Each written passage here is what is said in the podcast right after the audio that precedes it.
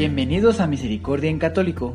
La finalidad de este podcast es compartirte la insondable misericordia de nuestro Señor Jesucristo, apoyándonos de literatura de santos como la biografía y diario de Santa Faustina, testimonios, temas para poner en práctica día a día para el crecimiento a la devoción de la Divina Misericordia. Comenzamos. Jesús, yo confío en ti. Buen día hermanos, nuevamente los saludo desde este podcast de Misericordia en Católico. Hoy comenzaremos con el segundo capítulo de la biografía y trataremos de manejar cada subcapítulo en un solo audio en esta ocasión. Aquí acompañaremos a nuestra hermana Faustina en un proceso que algunos ya hemos experimentado en alguna ocasión o en varias ocasiones. Después de vivir un proceso hermoso al inicio de nuestras conversiones o nuestro primer acercamiento a Dios, donde todos muy emocionados queremos compartir esta alegría con nuestros prójimos o los familiares más cercanos, la mayoría puede experimentar un tiempo oscuro donde sentimos ausencia de Dios y nada ni nadie puede hacernos sentir esa llama divina de amor que vivimos al principio. Vamos a identificarnos con la hermana Faustina en esta etapa de su vida y caminaremos de la mano con ella para encontrar esa luz que tal vez no hemos vuelto a encontrar. Les damos las gracias por seguir escuchándonos y recordándoles que ya está arriba la consagración para que puedan unirse con nosotros y ayuden a otras personas a unirse al ejército de María. Pues bien, hermanos, que Dios esté siempre con ustedes y con todas las personas que aman. Recordando el capítulo anterior. Superando todos los obstáculos, Elena finalmente entró al convento la noche de la fiesta de Nuestra Señora de los Ángeles el 2 de agosto de 1925. Después de algunos años, Elena escribió en su diario recordando ese momento. Me sentí inmensamente feliz. Me parecía que entraba en la vida del paraíso. Una sola oración brotaba de mi corazón, una oración de agradecimiento.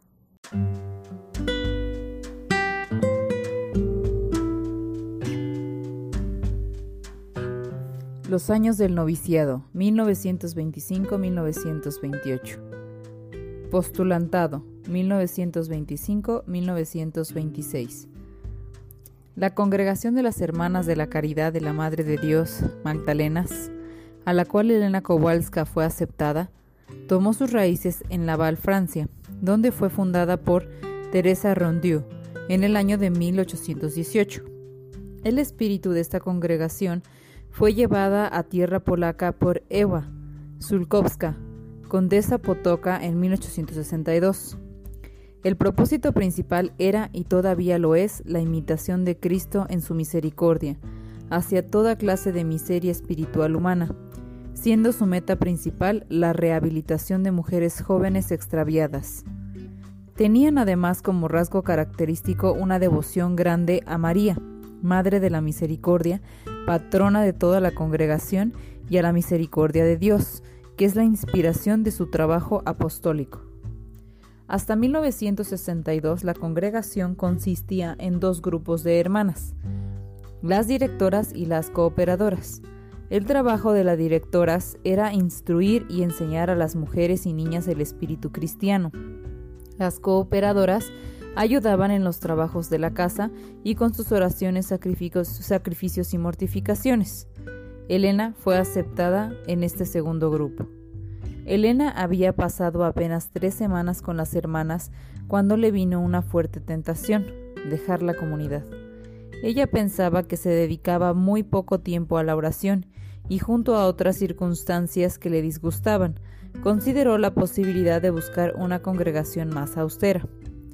Una noche resolvió comunicar a la Madre Superiora su decisión de irse, pero Dios arregló para que no pudiera entrevistarse. Como la capilla principal estaba en un local separado y a distante de la residencia de las hermanas, el Santísimo Sacramento estaba en una pequeña habitación junto al lugar donde vivían las hermanas. A esta habitación le llamaban la pequeña capilla. Antes de ir a la cama esa noche, Elena fue a la pequeña capilla a pedir que Dios le guíe e ilumine. No recibía nada, al contrario, sintió una rara intranquilidad que ella no comprendía. A pesar de esto, ella tomó la, determinación de hablar con la Madre Superiora a la mañana siguiente. inmediatamente después de la misa para comunicarle su decisión. Todas las hermanas estaban en sus camas y la luz estaba apagada. Llena de angustia y descontento entró al dormitorio. Sin saber qué hacer, a dónde ir, se acostó boca abajo en el piso. Imploró a Dios que le ayudara a reconocer su voluntad. Mientras oraba se iluminó el sitio donde dormía. En una de las cortinas servía para separar las camas en el dormitorio. Ella vio la santa faz de Jesús, viva, llena de dolor. Habían heridas abiertas en su cara y grandes lágrimas caían sobre la blanca cubrecama. Sin comprender el significado de todo esto, ella le preguntó al Señor, Jesús, ¿quién te hirió tanto? Y Jesús le contestó, Eres tú la que me causa en mí este sufrimiento si abandonas este convento. A este sitio es el que te he llamado, no a ningún otro. Te tengo reservadas muchas bendiciones. Profundamente conmovida, Elena pidió perdón a Dios y resolvió permanecer donde estaba. Al día siguiente, Elena se acercó al sacramento de la confesión y le comunicó al confesor lo que había sucedido. Él le dijo que evidentemente era la voluntad de Dios que siga en la congregación, y que no debía ni pensar en cambiar por otra. Al escuchar esto, sintió mucha alegría y paz. Como postulante, Elena se familiarizó con sus ejercicios espirituales y los deberes que tenía que realizar como miembro futuro de la congregación. Ella fue asignada al trabajo de la cocina.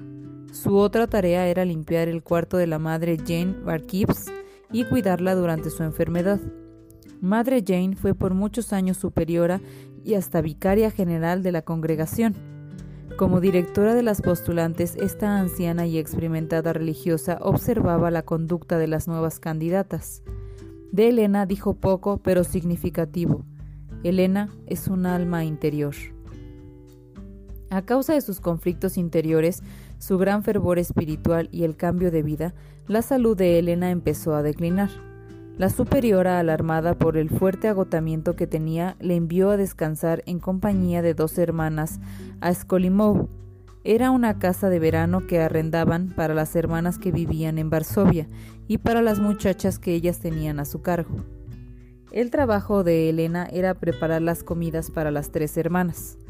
Mientras duró su estadía allá, Elena preguntó al Señor por quién más debía orar. Jesús le contestó que le dejaría saber la siguiente noche. Fue en esta ocasión cuando Elena tuvo su primera visión mística de la condición de las almas del purgatorio. Cuando fue obligada a escribir el diario, registra el incidente como sigue. Yo vi a mi ángel guardián que me ordenaba y le siga.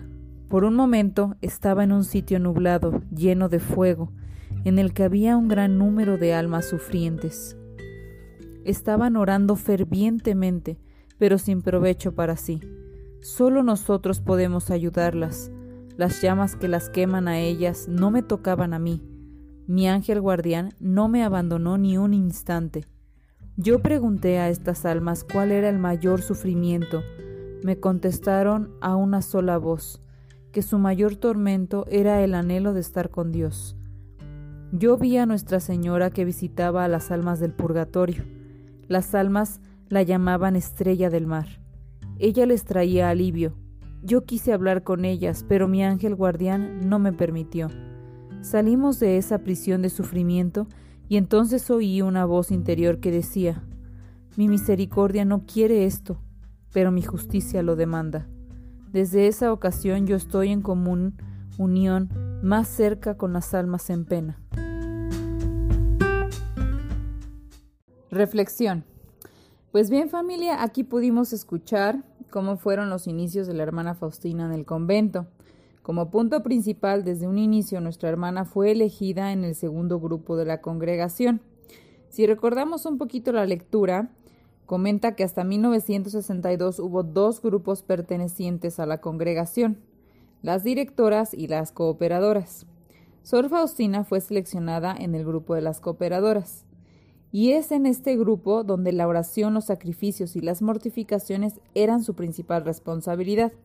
Y si recordamos un poco sobre los primeros años de la hermana, la oración era una de las primeras muestras o indicios de su verdadera vocación.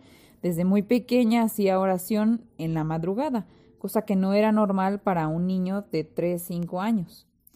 De hecho, regresando un poco más a la lectura de hoy, podemos ver que la hermana sentía que no era suficiente su tiempo de oración y estuvo tentada a salirse de esa comunidad. Pero Dios, en una revelación mística, le dio a entender que ese era el lugar donde ella tenía que estar, a pesar de sus dudas. Y bueno, también dentro de este subcapítulo podemos resaltar la importancia de la oración por las ánimas del purgatorio. Elena tuvo su primera revelación mística sobre ellas, y creo que hasta que tuve la oportunidad de conocer yo la divina misericordia, nunca entendía el porqué de muchas personas, incluso de mi abuela, de rezar por las ánimas del purgatorio. Pero las revelaciones de Santa Faustina sobre esa situación me hicieron desarrollar la virtud de la empatía con las ánimas y entender por qué tan importante incluirlas en nuestras oraciones, y es porque solo nosotros podemos interceder por ellas. Un sacerdote de la comunidad nos explicó en alguna ocasión que el purgatorio está dividido en tres niveles, y dependiendo de los méritos de cada alma es el nivel al que irán a purgar. La situación es que si alguno de ustedes ha orado por alguna ánima del purgatorio, ya sea un familiar, algún amigo, algún conocido, no puede confiarse en que han pasado ya muchos años y que seguramente ya habrá salido del purgatorio, porque todas esas oraciones se irán a las personas que tengan más méritos que nuestro familiar. Es decir, si hubo algún desconocido que tenía más méritos que nuestro familiar o amigo, nuestras oraciones y misas y demás que hubiésemos hecho, sacrificios y demás que se hubieran ofrecido, irán para las personas que tuvieron más méritos en la vida, por lo que nuestra persona deberá esperar su turno. Por eso debemos incluirlas en nuestras oraciones diarias y si existe alguna oportunidad de alguna indulgencia plenaria o parcial, hay que ofrecerlas, esperando con mucha fe que en algún momento esa persona especial que ya no está con nosotros pueda subir a los cielos. Y pues bien, hermanos, espero que este momentito juntos les esté sirviendo de mucho. Espero nos sigan escuchando y recuerden compartir este podcast con todos los que puedan y dejar sus comentarios en las apps que lo permitan para ir mejorando. Gracias a todos y nos vemos en el próximo audio.